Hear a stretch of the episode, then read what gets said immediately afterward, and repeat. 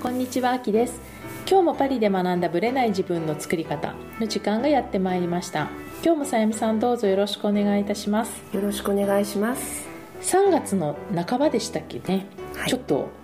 バーッとニュースが流れたうん、メーガンさんとはい。ハリーさんの告白？そうテレビのねインタビューがアメリカもすごい視聴率だったんですよね。すごかったみたいですね。でも世界中であれはうん。話題になりましたよね。うん。で結構いろんな人がいろんな評論家さんがうん。いろんな角度でアメリカ人の立場で言ってたりイギリスの立場で言ってたり、まあ、あとね、日本の皇室があるが、ね。あるがゆえにとかね。そう。でうん。いろいろ面白かったと思うんですけど、えあれ見ました？えあのね全部は見てないけども、端折ってはいはい。見ました。あれどう思いました？なんかこう全体的にまあそれぞれ論調はあると思うんですけどなんかこうそれを客観視してっていうかなんかどう見てるのかなって、ちょっとね私から見ると、うん。演技とか芝居 がかってるのかなっていう感じも拭えなかった。うん。うん。わかる。やっぱりもともとねハリウッドの女優さん？なんで、演技することは全然問題なくできるだろうし、最初からこうインタビューの流れもきっとプランニングされてたところとかもあるんじゃないかなっていうのがすごくね、うん。感じたのと、うん。あとお金もきっと動いてますよね。い動いてるんじゃないかなっていうのを感じましたね、うんじゃないとねあんなことを喋れないでしょと思いますよね、そう。だからなんかやっぱりこうアメリカのカルチャーとイギリスのカルチャーが結構明確に出たなと私は思ってて、うん。やっぱアメリカ人から見たらこう見えるけど、イギリスから見たらまた全然違って見えるんだなっていう。そうですね。なんか王室のある国とそうじゃない国の見方の違いっていうのが、面白いですよね。ね浮き上がってきた感じがしますよね、なんかフランスってやっぱほら王室壊れた国だから その辺あんまりどうでもいいっていうかなんかこう重要な立場にね感じですよね。ね。そう。だからねなんか私は結構そのアメリカンカルチャーとイギリスのカルチャーが結構浮き彫りになって面白く出たなと思っててで日本はやっぱり皇室っていうのがあるからかもしれないんですけどちょっとイギリス寄りというか、うん、それは私も感じましたね、うん。面白いですよねやっぱり。ああいう皇室とか王室がある国とそうじゃない国、で私もねそのメーガンさんもそうなんだけどオプラさんもちょっと演技がかってる。そうすごい演技がかかってた。そう。わーっつとかそうそうそう。あとあのヘアスタイルね 私笑っちゃったんですけどあれはあれは何なんですか？あのヘアスタイルは。どうしちゃったんだろうあのヘアスタイルと思って。なんかねそのなんて一回演出されてるなって見ちゃうと、全部演技がかって見えちゃって嘘くさく見えてきちゃうんですよね、だからなんかこうすごい実は綿密な打ち合わせがあったんじゃないかって逆に思っちゃう、きっとあったと思うんですよ。なんかねもうちょっとナチュラルな感じってあると思うんですよ、で隣にねうん。いらしたハリーさん？ハリーさんは ずっと、一体何のためにっていう感じ、うん。ね、でやっぱりメーガンさんが、まあ、実際彼女の人間性は私は知らないけれども、やっぱり与えてきたイメージっていうのがもうすでにあるから、そのイメージによってその彼女の発言が全部影響を受けてるというかイメージがね。そうですね。なんか彼女若い頃から今も若いですけど、うんうん。あのフェミニズム運動とかあと人種関係のね、うん。人種差別関係のこういろんな活動をしてうん。きた方なんですよね、なるほどね。そっかそっかだからもしかしてなんとなく私は思ったんです、うん。そういう団体がバックにいるいるかも。かななんてちょっと思いました、私は人種差別とかもちろんあってはいけないと思うけど、人種差別を本当にある前提だとしたら、まず結婚する段階で絶対反対が出ると思うんですよ。無理だったと思うんですそう。だからそこを OK してるっていうことうん。は、もうそこも受け入れる覚悟は王室はあってはい。であとやっぱり、まあ、国際結婚だと私は分かるんだけれども例えば生まれる前に冗談っぽく顔アジアっぽく出るかなとか、うん。ヨーロピアンに出るかなっていう話は普通にするからね、色がどっちが出るかなって会話的にえ言うのは、まあ、そんなに違和感ないんですよ。だからそれをちょっとこう人種差別的に彼女が解釈したのかな多分アメリカの社会がすごくそういったところに敏感なところがあると思うんですよ。だから、まあ、セクハラの問題とかも基本的にはアメリカとかね、すごい大変じゃないですか、うん。だそういう意味ではなんか人種差別って受け取り側が、うんまあ、もちろんそんな意図は全然ないしだけどこうやっぱ敏感になりすぎるとこの発言も差別かなとか捉えやすくなっちゃうのかなっていう気はしました。うんうん。こういうこと言ってると昔の映画「風と共に去りぬ」とか、ああいうのも普通に使っちゃいけない言葉とか、はいはい。ピーとか入れなきゃいけないとか、うん。あるって聞聞いたんですよ、うん昔のディズニーのそう確かに多いと思いますね。だから、そういうことをしてると本当に何にもかもダメ。う、ん、うん。今キャンセルカルチャー。すごいアメリカが発祥らしいんですけど、はい。うん。キャンセルカルチャーっていうのがすごくってこう今まではちょっと常識とされてたことも、今ことごとくなしにしようみたいな。それまでのね歴史とかでそう。良しとされてきた大統領とかそそうういった人たちのことを実はダメだみたいなね。否定をするっていう。だから今の話で言うと「風と共にされるそもれこそキャンセルカルチャーですよね。ね。もう消すっていう感じの代表例になってますよね、だから結構今なんかそういうなんていうの社会的ボイコットみたいな感じなのかな？なんかそういうのがキャンセルカルチャーって結構出てるっていうのを私も聞いてその辺がまあ人種的な問題と結構まあ絡んで出てきてるのかなという気うはん。しますね。そう。うん。だからすすごい世の中になってきましたね。そうなんですよね、なんかダイバーシティとか、私全然オープンだしうん。大事だと思ってるんですけど、でも結局こうフェミニズムとか人種差別もそうなんだけどこう一個をなんか否定して戦い続けるものってうん。結果的にダイバーシティから離れてる気がするんですよ。そうですね。そう、ん。だからみんながなんていうのかな特別視することなく受け入れるっていうところを考えれば、うんなんか人種差別ってとかうん。まあ多いですけどね。フランスもすごく多いの分かってるだけに、うん。うん無視は全然できないんだけどなんかちょっと偏りすぎるのもどうかなっていうのはちょっと感じますね。ででも本当私も思ったんですけど人種差別されてるんだったら絶対に結婚させてくれなかったと思うんうです、ん、そうね、うん。あのメーガンさんの話で言えばね。私もそう思うんですよ、でエリザベス女王のねあのそれに対する返答うん、とかすごく私はやっぱすごい賢いと思った。すごいうん。人ですねやっぱりね、やっぱねうん。なんか言葉の使い方が、まあ、天皇もそうなんだけど、コメントするときにうまいなってなんかこううまく別になんか曖昧にしてるってわけじゃないけど否定するわけでもなく100%肯定するわけでもなくてもそれを自分の意思としてね、真摯に受け止め受け止めますっておっしゃってますよね、そうそう。すごいなと思って、理解が違うかもしれないけどとか言ってましたけどね、そう。だからまあ結局このままでは終わらないとは思うんですよ。やっぱなんかネットフリックスが裏にあるっていうじゃないですか。ごい金額で契約したんでしょ？そう。だから多分やるんじゃないですかドキネットフリックス。ュメンタリーを作るんじゃないかっていう、でしょうねだからまあその辺は私もビジネスが絡んでるなっていうのうはん。感じるので、今後ねねどう出てくるかね、160億円らしいですよ、ねすごいですよね、金額がやっぱ違いますよね。うん。そう。なので今回の騒動が、まあ、実際にねイギリスでもないしあのアメリカに住んでるわけでもないからそんな実体験としてはわからないですけど、うん。でもなんかちょっと考えるきっかけになったなっていうところでね。け結構世界中の方にこれは影響のあることなんじゃないですね。か、うん。ですね。これがどう発展していくかっていうのはちょっと見守りたいと思います。はい。それでは本編スタートです。はい。本編です。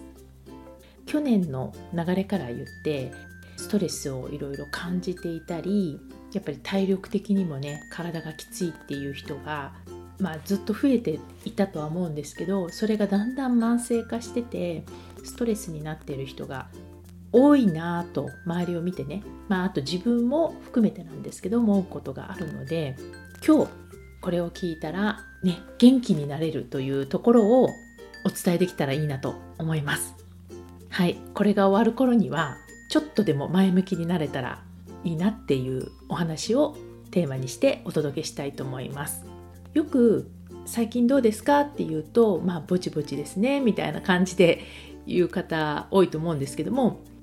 楽しいとか、まあ、ウキウキするとかそういうことがだんだん少なくなってきたりあと意図的に自分で見つけなきゃいけないことにストレスを感じてる人がすごく増えてるなと思っています。でやっぱり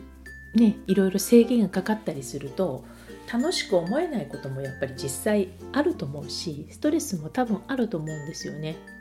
で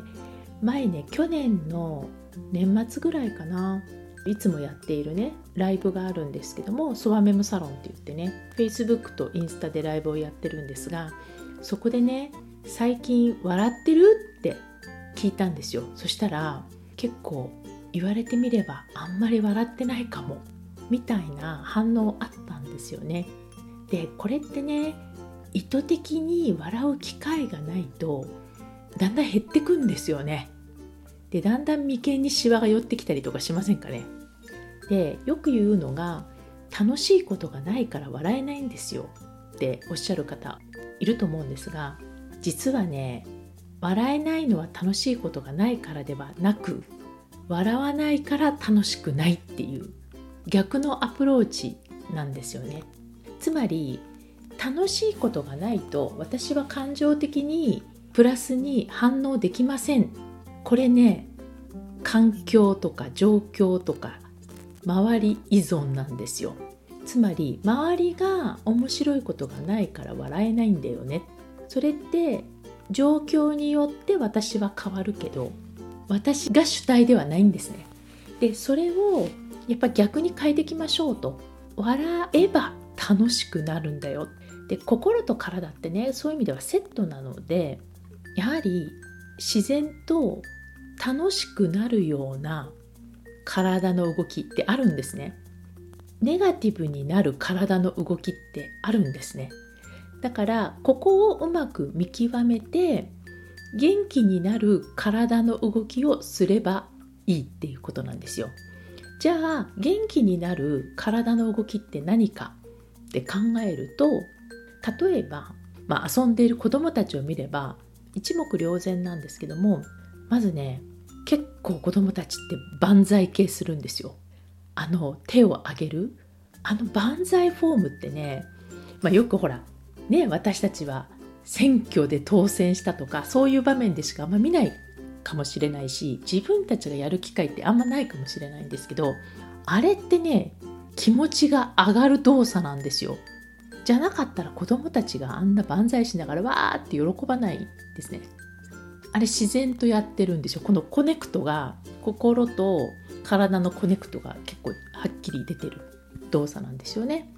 でもう一つ子供の動きを見てよく思うのはあのスキップジャンプ系ですね。スキップってまあ大人になったらやる機会ないと思うんですけどスキップしながらネガティブなことって結構考えるの難しいんですよ。めっちゃ辛いなーって思いながらスキップを5分でもいいからやってみるといいと思います。このね辛いって思いが思うと思ってもなかなかできないんですよ。やりながらだと。でこれジャンプもそうなんですよね。だからその場でね軽くジャンプしたりスキップしたりまあお家にねちっちゃいミニトランポリンとかそういうのももともと体の運動的にもいいと思うんですけどもメンタル的にもネガティブにならない体の動きなんですでこれを意図的にやるっていうのがポイントじゃないかなと思います。だからあもうかったるいっていう時動きたくないじゃないですか。でそこをあえてスキップしてみる。まあ家の中だからね。家族しか見てないっていう前提ですけどね。でジャンプをちょっとしてみる。エア縄跳び？縄跳びみたいな感じで飛ぶんでも全然いいと思います。全然違うと思います。であとは意図的に口角を上げてみるとか。口角を上げて笑顔でネガティブなこと考えようってなかなかね難しいんですよ。もちろん考えられないことはないですよでも無理やり考える感じかなとちょっと私は思います。なので笑うとかジャンプするとか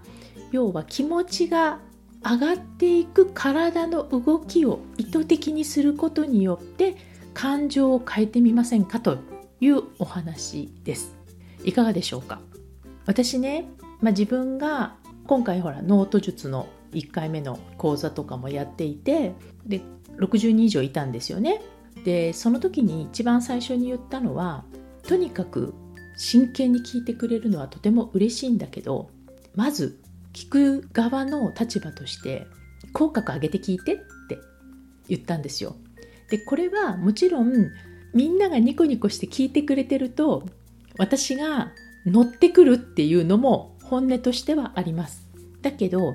聞く時に眉間にしわを寄せて口角下がって聞くと気持ちだんだん萎えてくるんですよ。だから意図的にまず体から気持ちを上げた上でこの私の講座とかを聞いてくれたらきっと入り方も違うよっていう話をしたんですね。で私自身も実際自分が講義をする立場でもあるしオンラインでね講義を受ける立場もやってるわけなんですけどもこのね講義を受ける時に例えば、まあ、セミナーのような形だったとしてもディスカッションタイムみたいな感じでこうグループ分けがされたとしても顔の表情がね全く変わらない人とかいるんですよ、まあ、もっと言うとブスーッとしながら聞いてんですよ。でその顔ってみんなに映ってるじゃないですか。私思ったんですけど例えばねディスカッションしてる時ってリアルだったらですよ。リアルだったら喋ってる人の顔見るじゃないですか。基本ね。だけどオンラインの時って喋ってる人プラスその周り全部見えるじゃないですか。だから聞いてる立場の顔が丸見えなんですよ。でその時にこんな怒った顔しなくてもいいのになみたいな人がいるんですね。でやっぱりまあその方の印象としてももったいないし、まあ、多分正直自分で自分の気持ちを下げてるなって思うし同時にやっぱねオンラインのリスクってこれですよね。やっぱりリアルの時って声がする方にみんな向くけどだってわざわざ喋ってる人じゃない方に体とか顔を向けないじゃないですか。でもオンラインって1画面に全部顔が入っちゃうわけですよ。つまり聞いてるあなたも全部見られてるとでその時にやっぱり爽やかな笑顔で聞いてくださる方と全く無反応の方ではこれね同じ聞く立場でもそうだし特にファシリテーターやってる立場だとすっごくやりやすさが違ってくるんですよね。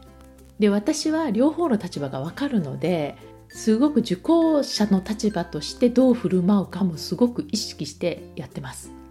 とにかくもうどんなに疲れててどんなに眠くてだるくてもすごく意識的に顔の表情はまあ、整えてるというわけではないけど少なくとも口角は上げるとか目は笑うとか意識的にはやっていますなので皆さんも無表情に映った時の、まあ、自分の顔でもいいしこうやってオンラインでね参加する場合とかも自分の顔を顔とか表情とかね意図的にやってみるのをおすすめしますさっき、まあ、ジャンプと笑顔とスキップとって話をしたと思うんですけど逆を考えればすぐわかると思うんですよ。やっぱり無表情であとはすっごい背中が曲がっているとか姿勢が悪いとか肩が落ちているとか、ね、胸筋が開いてないって感じですかね。こう前かがみになっていたり。あと、まあ、座ってると分かんないですけど歩き方がすごいズルズルズルみたいな歩き方をしているとやっぱりねこれ気持ちも落ちてくるんですよ。だから自分が落ちている時とかイライラしてる時の体の反応を見てみるとそれがさらにその動きがさらにその感情に影響を受けているという可能性はあると思います。なので意識的にね日々の生活の中で是非口角を上げて笑ってみませんかと。でやっぱり嫌じゃないですか。嫌じゃないですかって何にもしないところに人で笑ってるのも変だと思うんですよ。だからやっぱり日々の中で自分が心から笑える時間っていうのを短くても持つべきだと思うんですよね。それが誰かと喋ることだったり何か私は去年の年末からやっぱり結構お笑いのね日本のお笑いですけど日本のお笑いを見てくだらないと思いながらも笑ってしまうその時間を意図的に作ってました。やっぱりねああわかるわかるとか面白いっていうのって自然に笑えてくるじゃないですか。でやっぱその刺激をね意図的に入れるためにもやっぱり私はそういう日本のお笑いとかをね、まあ、海外にいるから余計見れないから動画とかで見たりはしています。ちなみにライブの時にもねソワメムサロンでなんか皆さんがお好きなお笑いのコンビとか芸人さんの出し合ったりとかもしてたんですけど私はねまあ漫才も好きだしコントも好きなんですけど昔から好きだったのは中川家なんですよね。このね彼らの人物観察眼がすごい。で特にこの私大阪に住んでないから分かんないけど大阪のおばちゃんたちの描写がすごい。このねなんか一見くだらないんだけどでもすっごいちっちゃなところであるあるって思えるような笑いを届けてくれるのは結構好きなので中川家さんとか好きですね。あとね m 1とかで結構好きだったのは和牛とか好きなんですよね。うん。なんかやっぱり面白い。私は好きなんですよね彼らの。まあ一人ね一人全然違うと思うんですけどでもやっぱり自分がちょっと落ちかけた時に楽しめるものとか人とかそういうものに行けばいいから、まあ、そういうのを持っておいてたとえ1日5分だったとしてもちょっと笑えたりクスッとできる時間を意図的に作り、まあ、笑いの刺激を受けで日々の中でも意図的に口角を上げていくとかジャンプするとかスキップするっていう時間を見つけていくのはいかがでしょうか。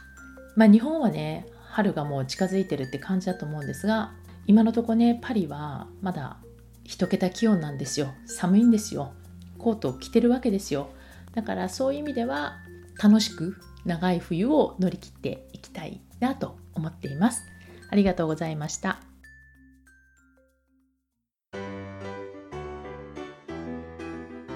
この番組は毎週金曜日をめどにお届けしています。